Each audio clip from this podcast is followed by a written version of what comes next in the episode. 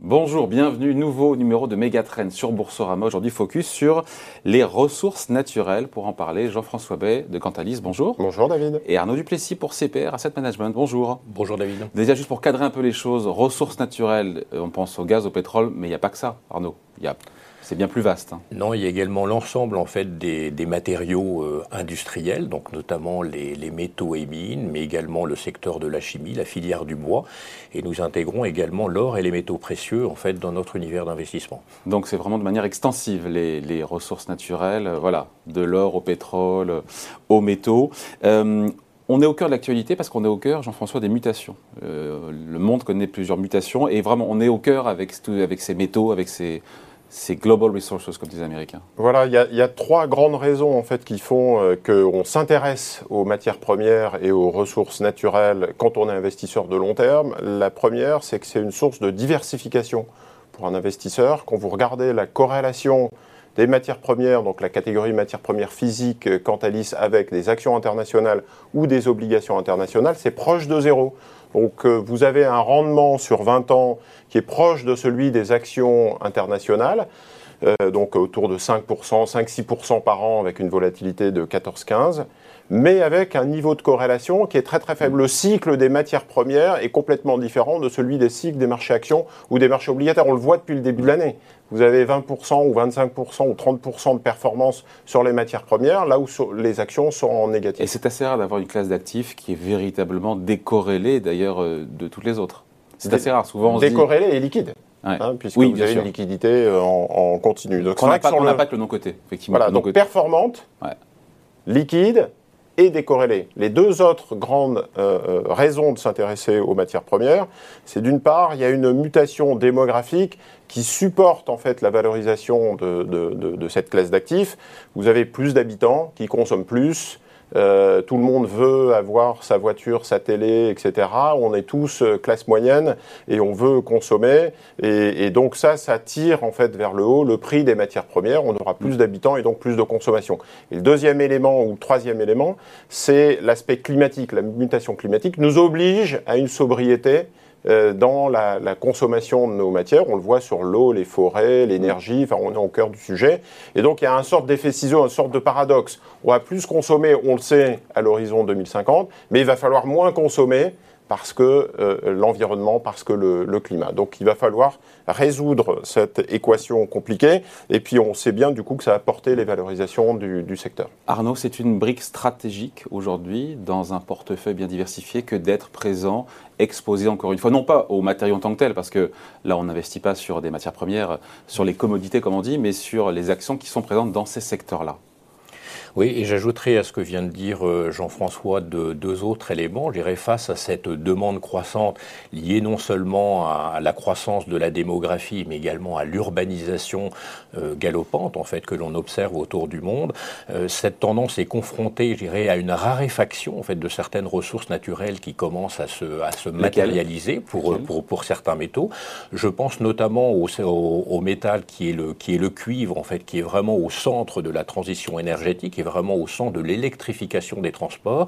Avant, gérer cette, cette mutation technologique, le marché était déjà un peu près équilibré, c'est-à-dire la demande rencontrait à peu près justement l'offre en fait de, de, de, ce métal. Et avec l'accélération de la demande, on risque de rencontrer une situation de déficit les prochaines années. Et souvent, le juge de paix en fait d'une situation euh, déséquilibrée, eh bien, c'est le prix. Donc, ça peut être un facteur, je dirais, de soutien très fort des prix du cuivre à long terme notamment. Sur le cuivre, euh, Arnaud, on pourrait aussi le dire sur le lithium aussi, sur d'autres euh, métaux critiques, stratégiques de cette transition énergétique nécessaire pour réussir cette transition écologique et dont euh, la demande progresse et dont l'offre est contrainte, je ne sais pas si elle est contrainte, mais en tout cas, elle ne va pas aussi vite que, la demande. Alors, le, lithium, en fait, est un, est un matériau relativement abondant, en fait, autour du monde. Maintenant, on rencontre souvent des problématiques plutôt de, logistique, en fait, d'infrastructure, de mise en place, en fait, des, nouveaux gisements. Mais effectivement, l'offre et la demande progressent assez significativement, pas toujours exactement, euh, exactement en phase. Et on le voit bien, depuis, le, depuis à peu près un an, les prix du lithium ont plus que doublé, en fait. Donc, ça a été vraiment une véritable euphorie, en fait, sur, ce matériau. Peut-être l'uranium plus que le lithium?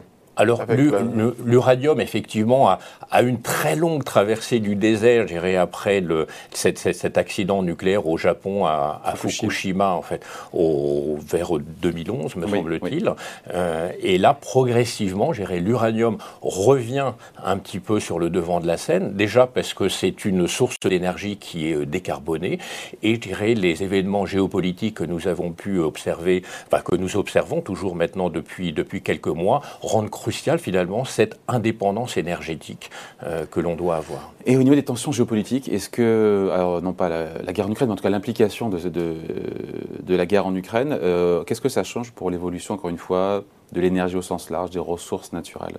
C'est un élément qui va se greffer en plus?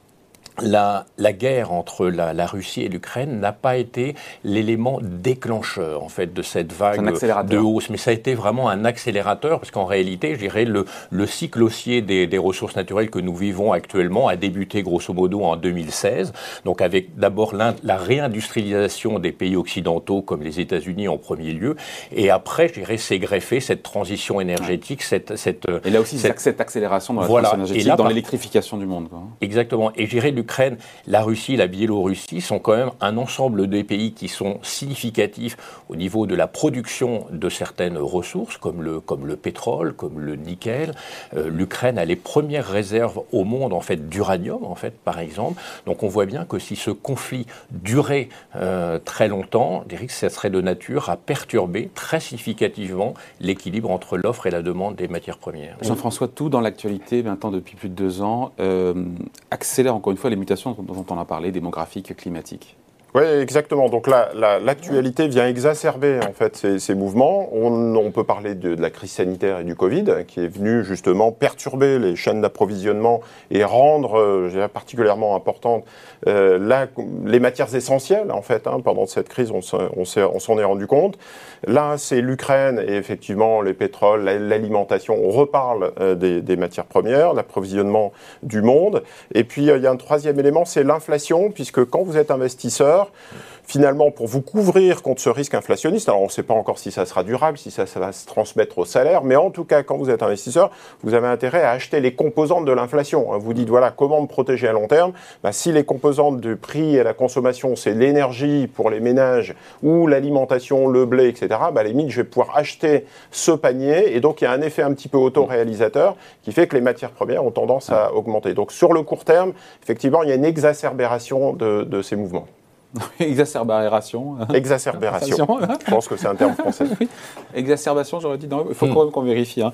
Euh, je rappelle, Arnaud, on n'investit pas sur, euh, sur les matières premières en tant que telles, encore une fois. Sur le, on investit sur des actions qui sont présentes sur ces, euh, sur ces thématiques-là. C'est ça. Donc, en fait, dans le, dans le domaine minier, par exemple, nous investissons sur des, dans, des, dans des sociétés minières exploitant des, des gisements de, de, différents, de différents métaux, de même dans l'industrie pétrolière. Et sinon, ce sont des industries de transformation comme le secteur de la chimie, par exemple, donc qui utilise les matières premières pour les transformer en produits à plus de valeur ajoutée. Alors euh, Jean-François, euh, il y a des ETF évidemment euh, sur et il y a aussi voilà il y, a, de la gestion active. Il y a des ETF qui couvrent en fait donc ce, une espèce de panier en fait avec à la fois de l'or, des métaux, de l'énergie. Vous avez raison David. Effectivement, il y a trois modes d'investissement possibles. Soit vous investissez dans les matières premières physiques, hein, donc l'or, le pétrole, les, forêts. donc là, il y a des ETF. Il y a environ 200 fonds et ETF qui investissent dans ces matières premières physiques. Donc vous allez trouver euh, du physical gold. En général, il y a physical euh, à, côté ou des indices genre CRB, euh, commodities chez Elixor qui, qui sont des ETF qui reflètent ces indices commodities.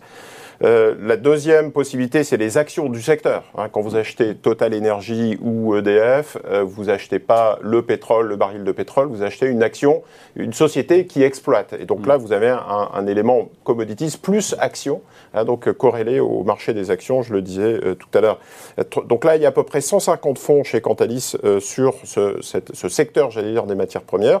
La troisième possibilité, c'est via l'ESG, c'est-à-dire il y a des thématiques ESG justement qui proposent des alternatives alternative aux matières premières, donc des new energy ou des smart materials, etc.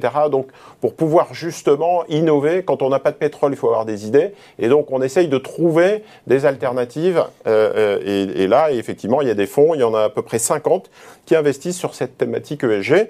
Le fonds CPR, géré par Arnaud, est intéressant puisqu'il fait un petit peu la synthèse de, de, tout ça. C'est un bon observatoire sur le marché des matières premières. Ce sont des actions, mais il y a aussi une composante ESG puisque c'est un fonds SFDR 8, donc c'est un fonds ISR en fait. SFDR 8 pour ceux qui, ne, ceux qui ne savent pas ce que ça veut dire. Donc c'est l'intégration de critères extra-financiers, d'indicateurs extra-financiers de manière prioritaire dans le processus d'investissement. Euh, Arnaud, je ne sais pas comment ça se traduit dans le fond, mais euh, c'est une approche ESG qui est importante. Ça se traduit par le fait que nous devons avoir une notation ESG moyenne supérieure à celle de notre indice de référence, qui est évidemment le cas. Donc, dirais cette, cette, cette notation est monitorée euh, au jour le jour. Et par ailleurs, nous devons exclure les sociétés les plus mal notées, en fait, selon nos, nos, nos critères de notation, euh, parce que ce sont des sociétés qui sont exclues pour des raisons environnementales graves ou sociales ou de gouvernance. Et dans ces cas-là, quand une, une société est notée euh, de telle façon et qu'elle elle est présente dans le portefeuille au moment de la dégradation de la note, eh bien, nous devons évidemment la sortir du portefeuille. Euh, on l'a pas dit, euh, Arnaud, mais votre fonds Global Resources, il est, il est équipondéré il est équipondéré entre donc bah, un tiers, un tiers, un tiers entre les trois thématiques dont on a parlé, à savoir euh, or et métaux précieux, euh, énergie et euh, métaux, métaux critiques, j'aurais dire, métaux industriels. C'est ce qui fait son originalité par rapport à beaucoup de nos concurrents, c'est-à-dire ce, c'est un parti pris. Ce, ce, un tiers en fait investi dans l'or, enfin dans les sociétés minières orifères et autres métaux précieux, le distingue en fait de la plupart de nos de nos concurrents. Qui en ont moins. Oui, pour lesquels ils en ont moins, parce que vous savez, le, secteur de l'or et des métaux précieux, c'est un petit secteur. Gérer la, la, capitalisation globale de cette industrie, c'est de l'ordre de 350 milliards de dollars. Pour donner une comparaison, c'est la capitalisation boursière d'une société comme Exxon. Exxon, dans notre indice de référence, pèse à peu près 5%. Mm. Alors, vous voyez, donc il y a vraiment une, une surpondération finalement de l'or, et sur très longue période, c'était quelque chose de, de, très de très aidant, gérer dans notre gestion. Parce Pas en 2021, 2021 2021, l'or, c'était une année, euh, une année sans pour l'or. Oui, parce que l'or. Il n'y a pas que l'or non plus, on parle aussi de l'or, il y a d'autres euh, métaux oui, précieux. Que parce que l'or, en fait, est un actif. Alors, Jean-François a insisté sur la décorrélation des ressources naturelles par rapport au, au marché, mais c'est encore plus vrai, finalement, pour l'or, qui est en plus assez décorrélé par rapport à l'énergie et aux matériaux industriels qui sont plus cycliques. Autrement dit, en intégrant une plus forte pondération d'or, ça nous permet de mieux monitorer la volatilité de notre fonds. Et d'ailleurs, à ce ah, titre... Plus d'or égale moins de volatilité. Voilà. alors, leurs prix individuellement, les mines d'or prises individuellement peuvent être plus volatiles, mais quand on les combine ah. finalement avec les autres actifs, on arrive à monitorer. Par rapport à, beaucoup de, de, nos concurrents, d'ailleurs, la volatilité du fonds se situe véritablement en bas de fourchette. Et donc combien par rapport à la moyenne? Vous, en termes de volatilité, vous êtes à combien par rapport à la moyenne du Sur, euh, de la sur un an glissant, la volatilité de notre fonds, en fait, est de l'ordre de 22%, et la plupart de nos concurrents sont plutôt entre 25 et 35%, grosso modo. Bon, euh, on parle de transition énergétique, on en a parlé tout à l'heure, Arnaud, et on le sait qu'il est grosse consommatrice évidemment de métaux critiques, euh, euh métaux stratégiques, nickel, cuivre, lithium, on en a parlé. Pourquoi ne pas avoir mis plus le paquet, encore une fois, sur cette thématique-là, être aller, aller au-delà du tiers de pondération? La structure de notre portefeuille n'est pas euh, figée, c'est-à-dire qu'on est en réflexion effectivement permanente. Et notre, notre sujet, c'est quand même d'essayer de, de, percevoir quelles pourraient être les nouvelles opportunités euh, d'investissement. Effectivement, euh, la transition énergétique, l'efficience énergétique, le recyclage, en fait, qui sera nécessaire, en fait, des, des, ressources naturelles pourrait faire partie, je dirais, des secteurs pouvant intégrer notre portefeuille. En fait, vous avez deux approches un peu différentes. Vous avez une transition, et vous allez investir pour aider à la transition. Donc, typiquement, Total Energy euh, fossile investit énormément dans les énergies renouvelables. Et ensuite, vous avez une approche plus solution, en disant, je vais investir dans des sociétés natives qui apportent des solutions directement en énergie renouvelable à 100% ou dans des nouveaux matériaux. Et donc là, vous avez des fonds, euh, New Energy, Smart Materials, etc., qui justement investissent dans ces nouvelles entreprises qu'on va retrouver chez euh, CPR, Amundi, et qui sont des fonds purs sur justement ces solutions positives pour la planète.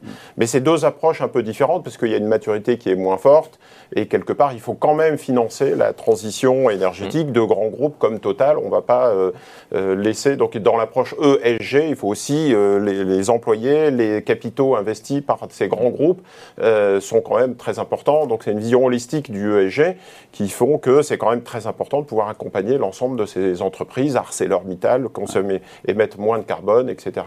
Ça donne quoi en termes, euh, Jean-François, en termes de performance et de risque dans la durée? Euh, le, à la fois le fonds, euh, CPR, et même la catégorie globalement. Est-ce que la promesse est tenue, encore une fois, entre le risque et, la performance Oui, alors sur le, sur le long terme, je le disais, sur les, les, les 20 ans, on a à peu près 5% de performance par an sur le secteur des, matières premières. Et sur les actions énergie, matières premières, or, on est même supérieur, on est pratiquement à 7,5 de rendement avec une volatilité un peu supérieure aux actions internationales, mais ça reste un très bon vecteur de performance à, long terme, et on le voit encore depuis le début de l'année, puisque sur les actions du secteur, on est de l'ordre de 18% euh, en, moyenne, avec une volatilité de, de 14. 18%, le fonds euh, CPR est euh, à la dernière date à 25% depuis le début de l'année, mais ça a peut-être changé récemment. Et donc en, gros, 25%, on est carrément au-dessus hein, de, la catégorie Cantalis actions et, matières premières et, et or. Euh, donc on a un, très bon fonds, euh, très généraliste comme on a pu le voir, avec un, élément intéressant, c'est cyclique plus défensif avec mm. l'or, alors que la plupart du temps, on a des fonds qui sont uniquement exposés sur la partie très cyclique, donc on va avoir des, fonds qui vont être beaucoup plus euh, risqués, plus volatiles. 25% depuis le début de l'année en performance, c'est ça le chiffre?